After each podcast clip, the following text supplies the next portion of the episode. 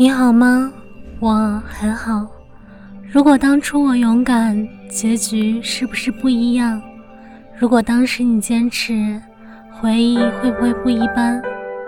最终我还是没说，你还是忽略。谁年少的时候没有过暗恋？那一场看似华丽的盛宴，其实只是一个人的独角戏。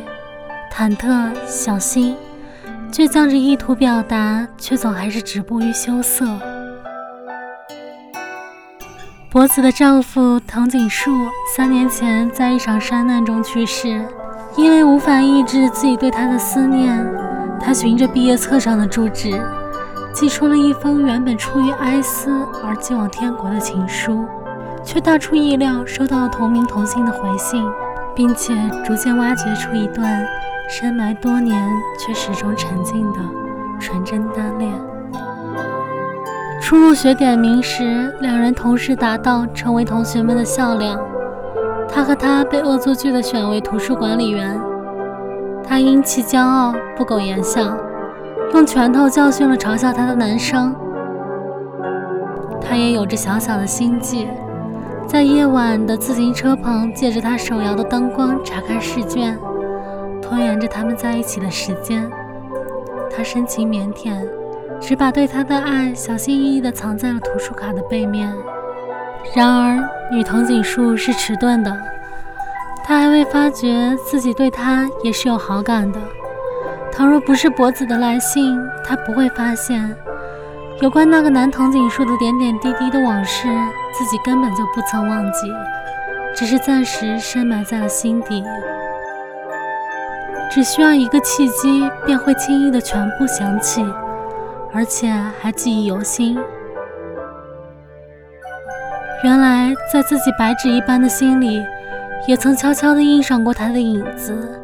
原来，在自己空蒙的记忆里，也牢牢记得，在那个阳光明媚的午后，当清风吹起白色的窗帘，那个羞涩少年依窗凝望的样子。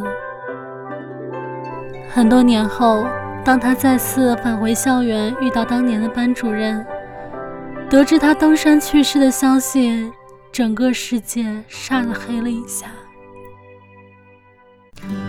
在风雪中，他停下自行车咳嗽，眼泪却流不出来。多年以后，他终于明白，那一张张写满藤井树名字的借书卡，是那个同名男生最含蓄的表白。而那张被意外发现的自己的素描画像，所承载的是一段于不经意间错过的纯真初恋。你好吗？我很好。博子在冰天雪地里释然了，与藤井树在病床上释然了。他们的生命因少年藤井树而交汇在了一起。为他而复活。与藤井树给博子写了最后一封，告诉他一件刚刚发生的好的事情，却选择了不把这封信发出去。也许这更是他写给南藤井树的第一封信，一封算不上情书的情书。他只是想告别。却始终不知道应该向谁告别，向什么告别。于是，只是轻轻的微笑，轻轻的拥抱了一下回忆里的温暖，感谢曾经被爱的青涩青春，然后睡一觉，醒来后忘记一切，放下一切的往前走。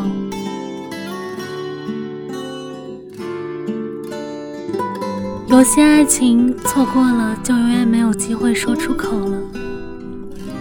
要多么幸运，才能让对方在后来知道？